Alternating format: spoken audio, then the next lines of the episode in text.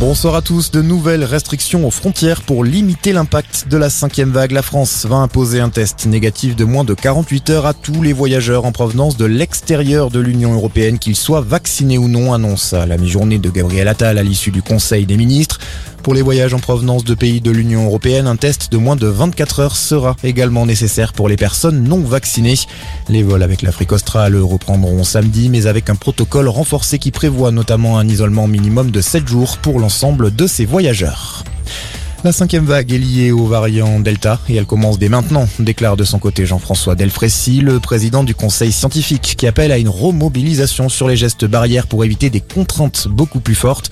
Selon lui, l'arrivée du variant Omicron sur le sol français est inéluctable, mais il ne s'installera véritablement que dans plusieurs semaines. 13 cas suspects sont actuellement en cours d'investigation. Pour autant, pas de vaccination obligatoire en vue pour le moment. Ce n'est pas le choix de la France, assure Olivier Véran, qui indique également que la campagne de rappel bat son plein. Près de 8 millions de Français ont reçu leur troisième dose et nous allons dépasser les 10 millions d'ici la fin de la semaine selon le ministre de la Santé.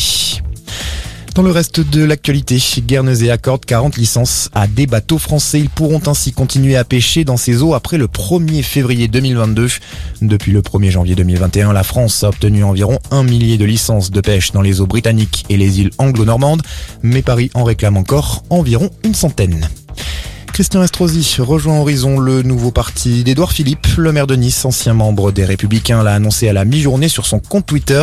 Horizon, la seule organisation politique qui peut, selon lui, légitimement revendiquer l'héritage du RPR, de l'UMP et des Républicains. Et puis du foot, on joue ce soir la 16e journée de Ligue 1, 10 rencontres à suivre, notamment PSG Nice, le premier contre le troisième. Coup d'envoi à partir de 21h. Voilà pour ce résumé de l'actualité. Excellente fin de journée à tous.